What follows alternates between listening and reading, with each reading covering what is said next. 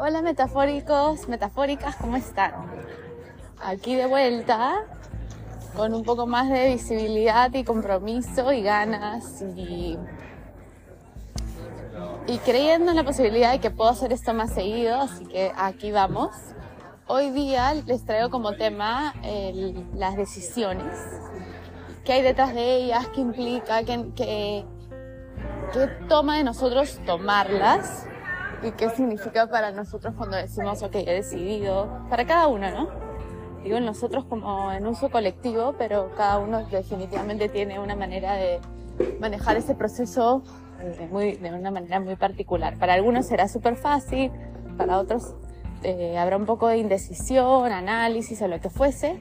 Y de hecho yo me consideraba, no, no había pensado en realidad mucho en mi proceso de tomar decisiones, hasta, hasta hace poco que lo noté con Sol, con mi bebé que ya tiene tres meses y medio.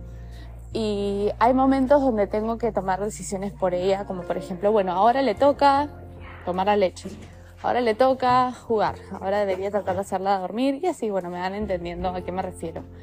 Y entonces, como al menos en mi opinión, no, no hay, puedes leer mucho, pues que no es lo que no es lo que hago pero te puedes informar bastante, puedes leer, puedes preguntar. Igual al final estás hablando de una persona y una persona es muy particular, ¿no? Entonces no vas a saber exactamente qué hacer, o sea, cuál es la respuesta correcta en cada situación y mucho de eso es simplemente una decisión que tomas.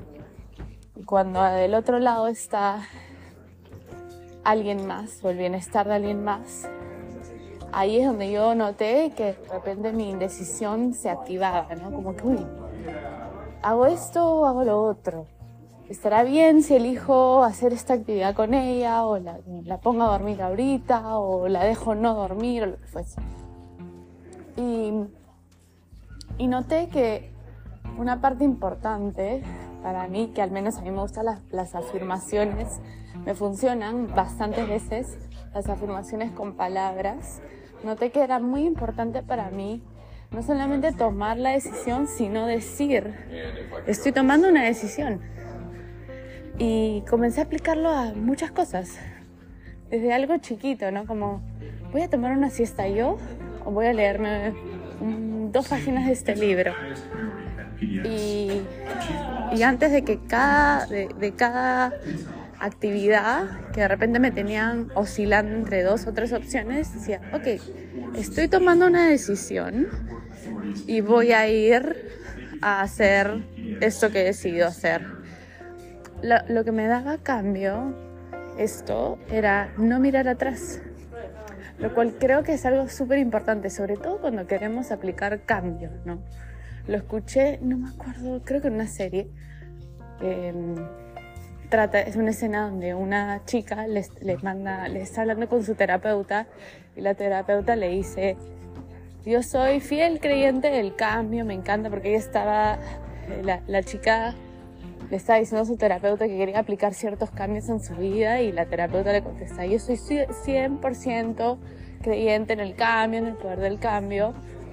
El tema es de que viene con un reto importante que es no mirar atrás y esa es la parte que creo que se puede abrir en una toma de decisiones. Decido esto y un poco es como que me tengo que olvidar de las otras opciones que estaba evaluando y dejarlas ir por completo y honrar la decisión que tomé. Y sé que suena medio tonto los ejemplos que uso, medios como que banales de voy a tomar un té o no me voy a tomar un té, voy a salir a caminar o no voy a salir a caminar, lo voy a eh, hacer, hacer una siesta o no a, a, sol.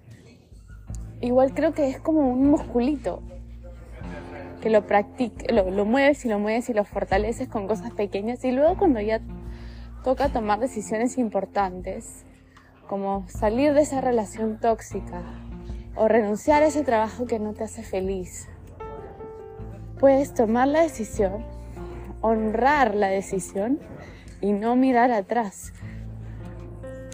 Porque otra cosa que es importante es entender que cuando tomamos una decisión, las otras opciones ya quedaron atrás. ya no son parte de tu presente, ya elegiste otra cosa. Y si tu atención sigue estando repartida entre cosas que no están acá, que ya dejaste atrás, en realidad no le estás dando una oportunidad honesta a la decisión que tomaste. Y puede que equivocadamente tu interpretación sea, no, esto fue una mala decisión. Claro, cualquier decisión de repente se va a sentir como mala o incompleta o, o no exitosa si no tiene todo de ti. Y eso es un poco lo que vengo practicando. Si decido, voy a amar a esta persona, voy a llamar a esta amiga, voy a darle todo de mí a esa llamada, voy a darle toda mi atención, no voy a estar haciendo esto de acá y lavando los platos, me voy a sentar, voy a mirar la pared y le voy a hablar.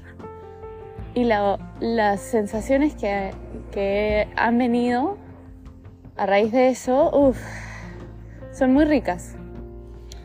Y creo que eso se llama presencia, creo que es, eso es lo que la vida nos puede dar todo el rato, a cada momento haciéndole frente a lo que decidimos, haciéndonos responsables de lo que estamos viviendo como consecuencia de una decisión que tomamos y honrando, honrando esa decisión y dándole todo nosotros para, sea lo que sea que nos espera tras esa decisión, experimentarlo, vivirlo y, y sacar una gran experiencia, enseñanza de eso. De todo se puede aprender y de todo se puede disfrutar. A veces, porque no es evidente, se siente imposible, pero creo que eso nos hace inclusive más fuertes, más poderosos y, nos puede entusiasmar más por crear nuestra realidad y tomar nuestras decisiones sin culpa, sin remordimiento.